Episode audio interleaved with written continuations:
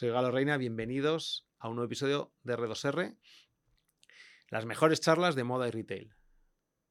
Como siempre, este podcast es posible gracias a la Tecnocreativa, la Escuela de Diseño, Tecnología y New Business de nueva generación y a Ave Returns, la plataforma de gestión de cambios y devoluciones que reduce las devoluciones, ayuda a reducir los costes y ayuda a generar nuevas ventas.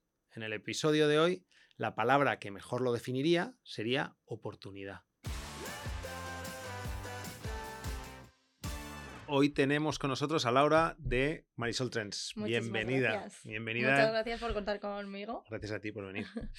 Nosotros normalmente empezamos siempre el podcast con una pregunta eh, muy tonta, que muy ligada a nuestro nombre, que es ¿qué recuerdas tú de tu primera experiencia con la moda, con el retail, cuando eras pequeña o bueno, no tan pequeña? Hay gente que se la recuerda de más mayor. Puede ser hasta algo de tu madre, por ejemplo. Es curioso porque realmente con la moda bueno, o sea, a mí, la parte de Marisol, ahora contaremos la historia si queréis, pero yo estoy más vinculada con el negocio, pero con la moda realmente yo creo que lo que más recuerdo de cuando era pequeña era que cada verano yo en Zara de los Atunes amaba, amaba ir con mi padre a una de las tiendas de surf del niño. Entonces, todos los veranos quería que llegase ese verano para irme a comprar la ropa del niño para luego hacer surf. Entonces, eres como mi primer recuerdo de moda. Habrá que traer al fundador del niño. Oye, no sé si siguen existiendo, ¿eh? no sé, yo la recuerdo también.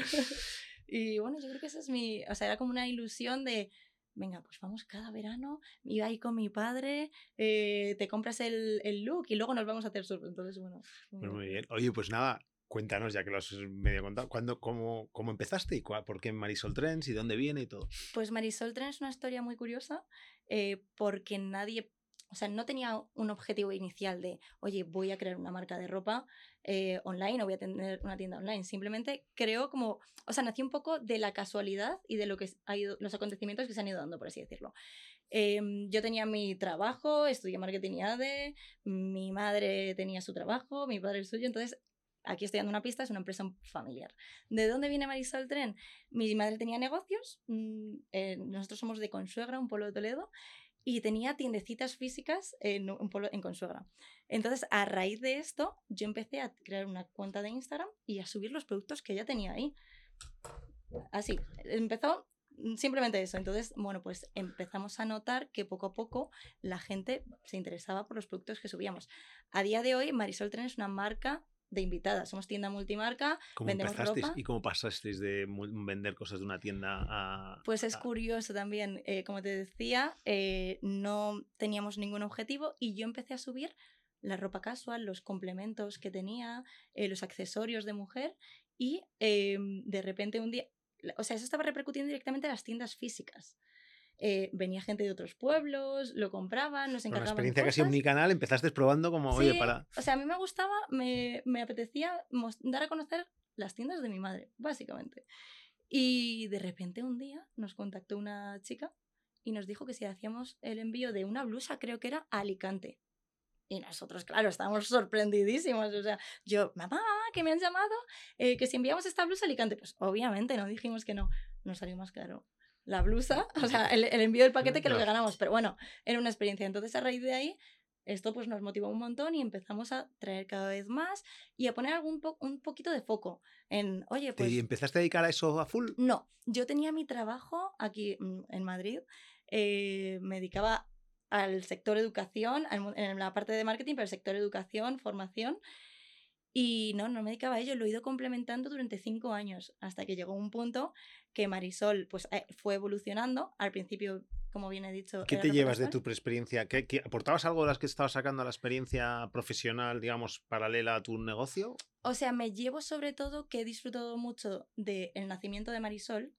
Entonces, no tenía ningún objetivo y cuando de repente eh, había algo que salía mal, las frustraciones no eran tan, tan frustrantes, por así decirlo. O sea, bueno, pues, oye, nos hemos equivocado en esto y no ha salido bien, pues no pasa nada, porque yo tenía mi trabajo eh, y pues no era nada malo, por así decirlo. ¿Y tu trabajo te ayudaba en...?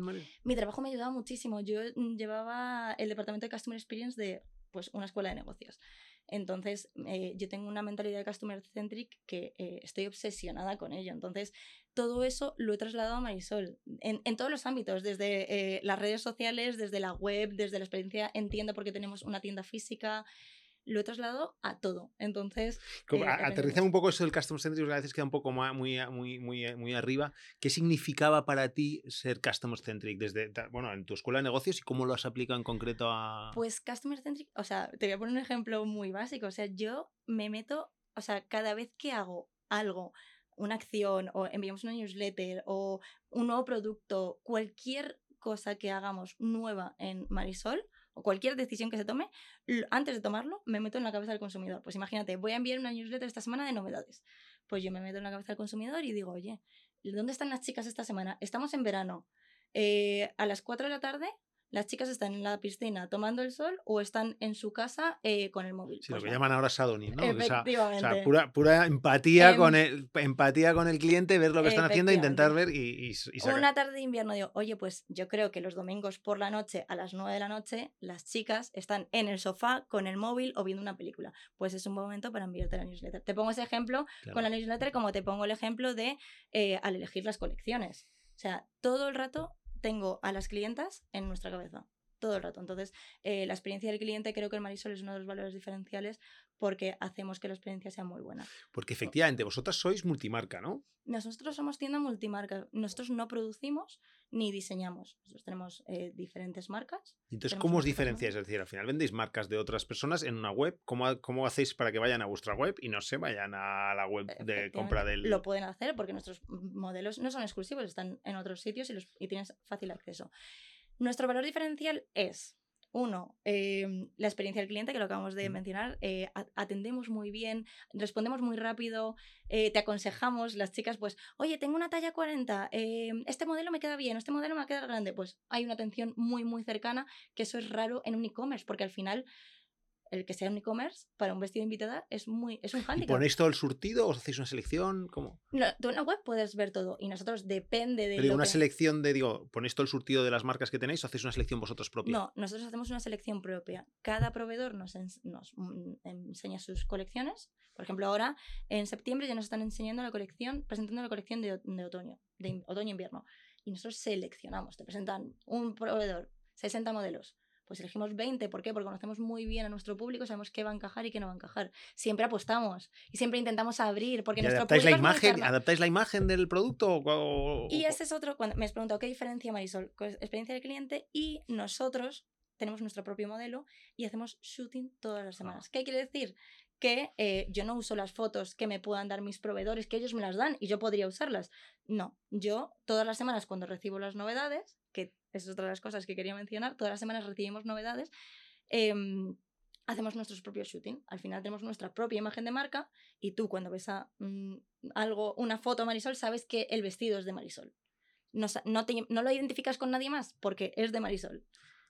Entonces es un poco... Al final estáis haciendo un poco una consultoría muy ad hoc para, para clientes muy específicos. Efectivamente. Y lo viralizáis haciendo que cada vez que se meten en la web hay cosas nuevas, ¿no? Eso es, sí. O sea, todas las semanas hay novedades y nosotros lo adaptamos a nosotros. Entonces, eh, tenemos una recurrencia de cliente muy alta. Bueno, muy alta. Para ser mm, de invitada, tenemos un 28% de recurrencia de cliente. Al final, si tienes un evento, o sea, o, tienes un evento o no nos compras, quiero decir. Entonces, eh, ellas, las clientas que ya vuelven a confiar en nosotros y que nos compran, vienen sobre seguro porque nosotros hacemos esa, eh, esa selección. Entonces lo seleccionamos y mm, bueno, pues van sobre seguro. Al final están comprando en muchas marcas, pero con una experiencia eh, siempre la misma, independientemente de, qué marca compren, ¿no?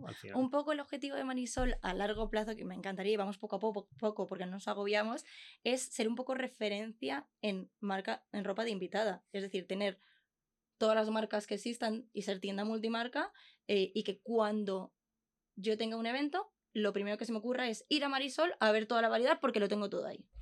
Perfecto. Y vosotros además empezasteis con muchos, muchos Instagram, ¿no? Vuestro, vuestro fuerte es Instagram.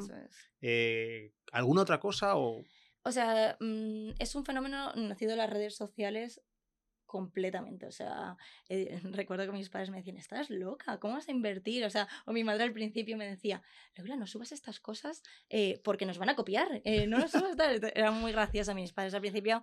Pues no daban ningún tipo de importancia, lo veían como, bueno, pues a esta niña se le, apetece hacer esto, pues lo está haciendo. Entonces, bueno, yo seguí con las redes sociales, seguimos dando, porque yo veía que había retorno, o sea, que había feedback por parte de los clientes, entonces pues yo seguía Em, subiendo todo. Y efectivamente es todo a raíz de eh, redes sociales, Instagram, y Facebook principalmente. Por supuesto, estamos, tenemos, estamos en Google, estamos en TikTok. ¿Invertís mucho o no? Invertimos unos 6.000 euros al mes, mensuales, sí. ¿Y en TikTok que mencionas, qué tal os está funcionando? TikTok todavía no tenemos ninguna estrategia em, exacta hecha, pero estamos, estamos básicamente. Eh, no hay, no hay mejor descripción. Vamos subiendo el contenido sin ningún tipo de presión. Pero para no, para tener, no hacemos publicidad todavía. No. hacemos paid ni tenemos ningún tipo de estrategia. De momento, seguramente. ¿Contenido específico para TikTok no? De momento no creamos. Nuestro contenido es directamente para Instagram y Facebook, que son nuestros fuertes. Pues sí. ¿Y seguís viendo el mismo crecimiento de seguidores en, en, No se crece tan rápido como antes, porque antes era una auténtica barbaridad. Se podían crecer 4.000 eh, seguidores a la semana, pero se sigue creciendo. O sea, se sigue creciendo, sí. Acabas de decir, o sea, veo que tienes los indicadores, los KPIs de, seguidores y de Instagram en la cabeza perfectamente. ¿Tenéis lo mismo para el coste de adquisición de clientes, el, toda la parte de digital? No, la realidad, o sea, lo tenemos todo medido, pero eh, cada uno, o sea, tenemos un equipo que cada uno tiene su función. Entonces, yo, por ejemplo, no me sé exactamente los costes de adquisición, que no sé decirlo, de los clientes o las medidas, las métricas de la, del paid. Por ejemplo, no me sé los DTAs o el CPL, no me lo sé de memoria. Pero eh, yo tengo un chico que está encargado de ello, especializado, porque al final lo que hemos hecho es, oye, yo cojeaba muchas cosas cuando me vine, tenía mucho desconocimiento de pues de la parte de paid o tenía una visión general pero no como para dedicarme. Entonces dije oye si esta es mi parte fuerte me tengo que hacer fuerte. Necesito una persona que me complemente a la perfección entonces yo tengo una tranquilidad con eh, este chico del equipo que bueno pues claro, vosotros empezasteis, empezasteis con, con redes a muerte no pero influencers? ¿Lo trabajáis? ¿No lo trabajáis? Influencers inicialmente tampoco lo trabajamos porque tuve una mala ah, experiencia. sí, y eso cuenta. Eh, bueno, pues mirad, em, al principio cuando hicimos la transición invitada, porque Casual se ha quedado un poco apartado, tenemos alguna colección cápsula, pero eso es uno, algo en el futuro que desarrollaremos. Cuando lanzamos la colección invitada, nos contactó una influencer y nos dijo que si hacemos una colaboración, entonces, y yo la pagué pues te hace especial ilusión cuando es una empresa pequeñita y te viene una influencia y te dice, oye, que quiero tu vestido, que no sé qué. Joder, pues no estás emocionadas, eso era un hito de, ala, alguien quiere nuestros vestidos, alguien importante. Y la verdad que fue una decepción tremenda porque le enviamos el vestido y subió la foto como, pues como un churro más, o sea, como una foto más que sube sin ningún tipo de cariño. Se carga un poco vuestra experiencia, ¿no? Sí, efectivamente, lo que nosotros nos estamos currando, que trabajamos día a día en ello y demás, eh, pues ella no lo transmitió para nada. A lo mejor lo hizo, pero no lo transmitió. ¿Y entonces has cortado con influencers? Y entonces corté. Y he estado muy reticente durante dos o tres años al tema. Y he de decir que desde enero estoy retomándolo un poco. No hago cualquier tipo de colaboración, no pago tampoco a, a, ello, porque de momento no, no, estamos dispuestos a pagarlo, pero hacemos a cambio de producto. Eh, ¿Por qué a cambio de producto? Y si tienen un evento, porque lo valoran de verdad. O sea, es algo que si eh, una influencer o alguien tiene un evento, pues realmente lo va a disfrutar, lo va a usar y no, yo me aseguro que no, le va a llegar el paquete, lo va a enseñar en las redes y lo va a tirar eh, y lo va a dejar ahí pues un paquete más. No, yo quiero que de verdad lo disfruten y que lo usen porque al final, de verdad, para empresas pequeñas, nosotros somos una pyme, mm, para nosotros es un esfuerzo y es una ilusión, unas cosas que te curras, estás trabajando mucho en tu imagen, hay mucho trabajo detrás. Sí, sí, es una pyme, pero estoy haciendo 200.000 pedidos ya al mes, ¿no? Por ahí. Sí, sí, sí. 200.000 de facturación, no 200.000 ah, pedidos. Vale. Sí, 200.000 de facturación. Ah, muy bien, muy bien. Que, y no está mal tampoco. Que, y que te iba a decir, vosotros empezáis con mucho con las redes sociales, ¿no? Eh, ¿Y en, qué momento decidís de.? O sea, porque sé que no empezasteis directamente con la web, ¿no? Que empezasteis con redes sociales, lo deriváis a la tienda y hacéis la, la, cosa de mandar algún paquete. Pero ¿cuándo decidís, oye, a partir de ahora ya empezamos con la web? Nosotros, evidentemente, hicimos un MVP en toda regla. O sea, o sea puro startup. Sí, puro startup. validamos el producto porque pues es, insisto, lo he comentado antes, yo no pensaba que me iba a dedicar exclusivamente a Marisol Tren, o sea, a mí, pues la ropa me gusta como una chica que voy a comprarme eh, ropa y, tal para mí, pero no era que me apasionara la moda, a mí me gustaba la parte del negocio y de, ir aprendiendo. Entonces, em, pues decidimos, no teníamos eh, web ni nada, lo hacíamos todo a través de Instagram, eh, los pagos se hacían contra reembolso por transferencia y demás. Y cuando de repente eh, empezamos a sacar 10, 15 pedidos al día, dije, oye, esto igual si hacemos una web tiene sentido. ya, cuando, ya con 300 al mes, ¿no? Más o menos. Y la gente ya, ya puede hacer un, un, pedido y ver bien el catálogo y no solo el Instagram y tal. Y entonces a partir de ahí decidimos hacer un Instagram, o sea, un Instagram, una web, perdón. Hicimos un, un e-commerce, un WordPress. ¿Antes o después de pandemia? Antes de pandemia. Antes de, pandemia.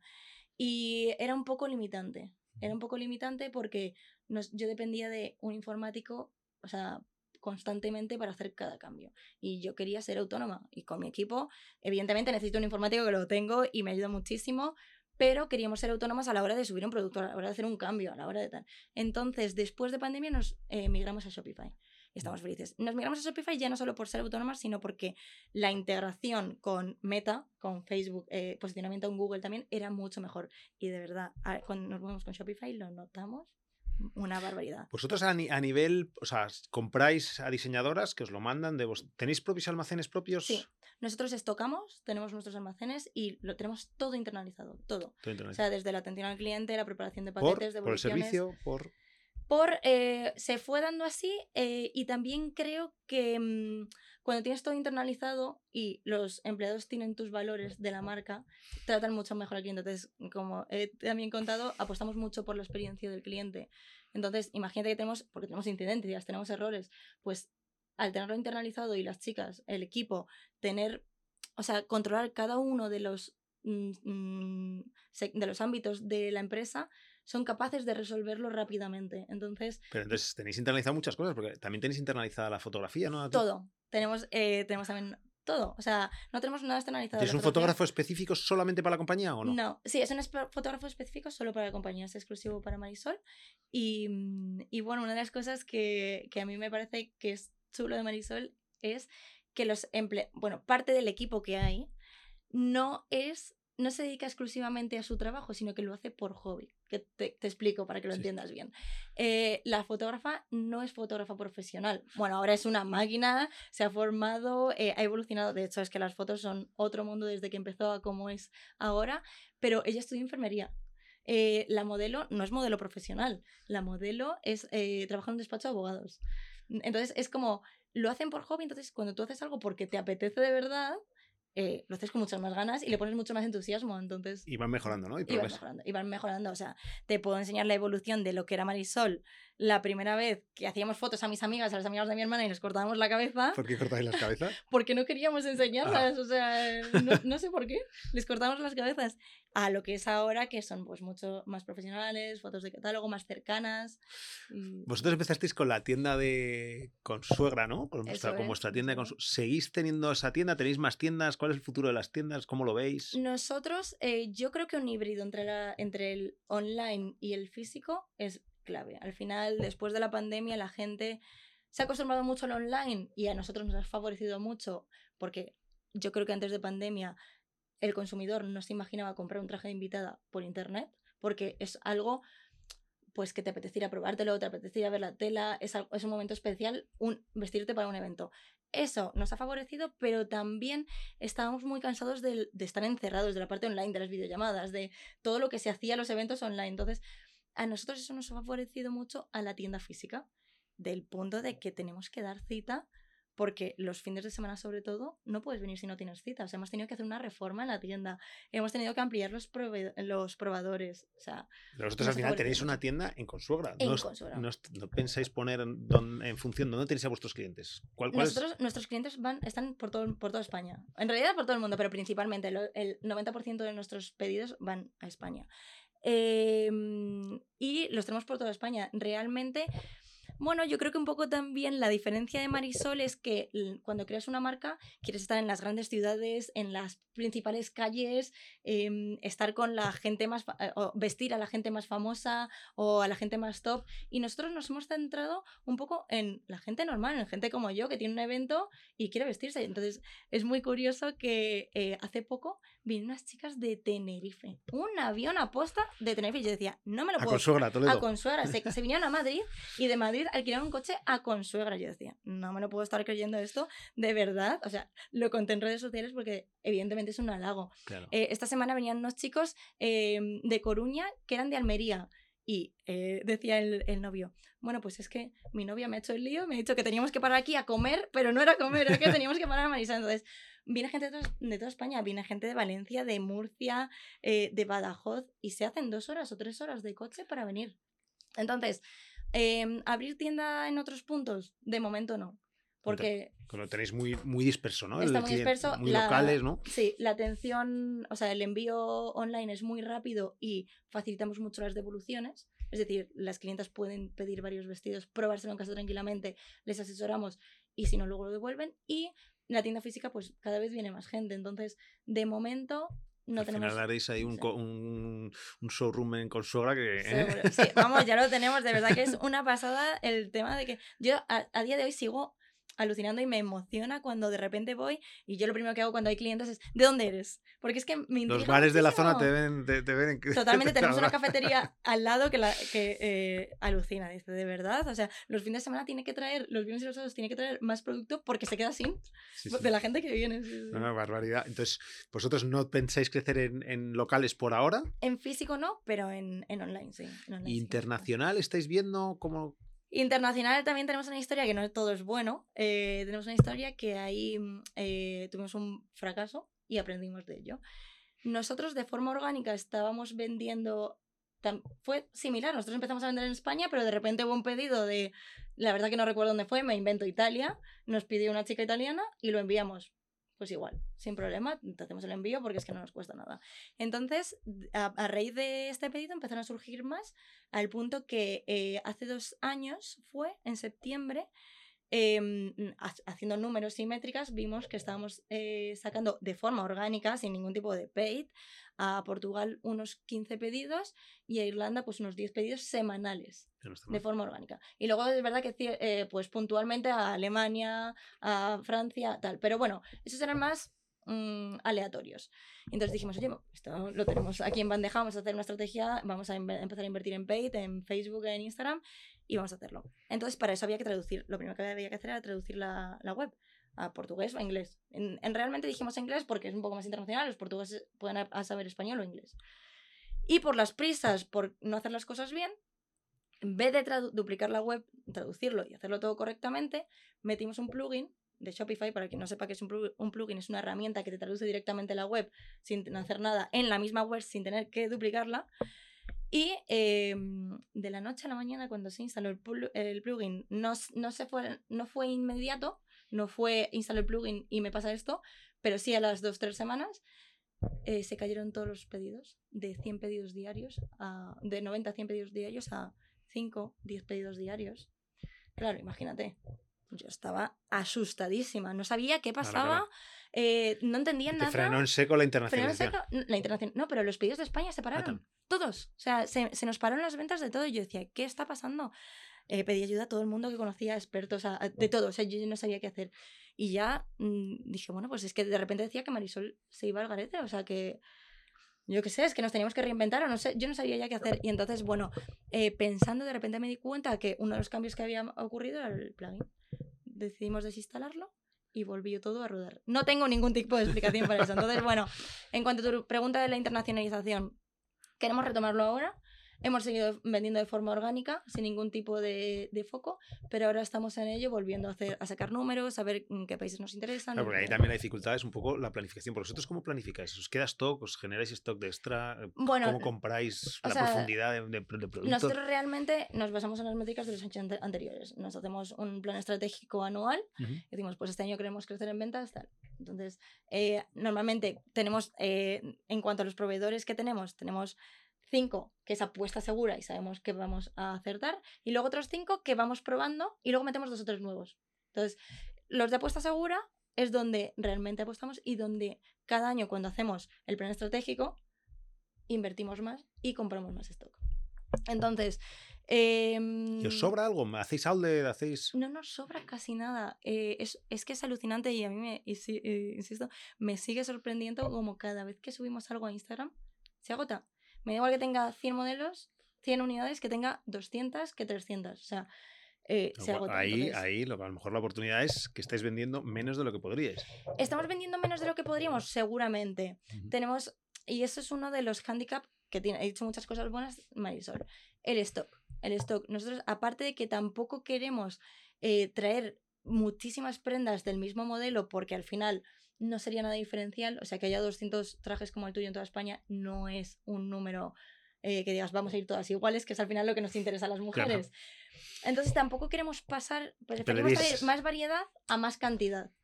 eh, que para nosotros es el triple trabajo, porque hay que hacer fotos, hay que subirla, hay Claro, que pero al final hay vosotros, vosotros sois consultoras, por decirlo de esta manera. Efectivamente, podría, no, nadie me lo había definido así, pero podríamos ser consultoras. Somos las que validamos un poco los modelos antes de enseñárselo a nuestras clientas. Entonces, eh, bueno, no tenemos casi stock antiguo, de hecho tenemos bastante poco stock antiguo y nunca hemos hecho un outlet de momento porque no, no lo hemos necesitado, pero bueno, no me importaría en algún momento que sea necesario, me parece que funcionan muy bien y que son interesantes. Muy bien. La verdad es que tu historia es de startupera, de, probar, de... De, de- Startup, vamos Sí, sí, sí. de- Prueba error, prueba Supongo error. que te llamarán ya en las universidades. La, la pregunta que te voy a hacer es, ¿qué consejo te darías a ti mismo o a cualquiera, o a una chica que está empezando, un chico que está empezando ahora mismo a montar una, una empresa de moda o, algo similar o de retail? eh, ¿Qué consejo le darías? ¿Qué consejo le daría? Pues sobre todo que yo es por eso no hemos crecido más rápido antes, em, que en los puntos que se vea flojas se apoyen gente profesional. Pues por ejemplo, lo que consejo. yo te decía, eh, la parte de Facebook yo estaba perdidísima. Y por miedo a gastarme dinero o a que me engañasen o no tener una persona de confianza, eh, pues igual no se han hecho las cosas más rápidas. Entonces, en los puntos débiles, en tus puntos débiles, porque obviamente no estamos formados en todos los ámbitos de, Sí. en- que hay, eh, que te apoyes en gente realmente válida y que no escatimes en eso. Muy bien. ¿Y cómo te ves o cómo ves a Marisol Trends en 20 años? ¿Cómo veo a Marisol? Es una pregunta que me he hecho mucho. Em, y creo que Marisol Tren evolucionará a otra, cosa, a otra cosa, porque Marisol Tren empezó con ropa casual, ahora es invitada y yo sé que, es- que esto no va a ser eterno. No soy una emprendedora enamorada de mi idea, soy una emprendedora que yo ahora mismo, mi mente ya está, Marisol Tren es algo que está funcionando a día de hoy.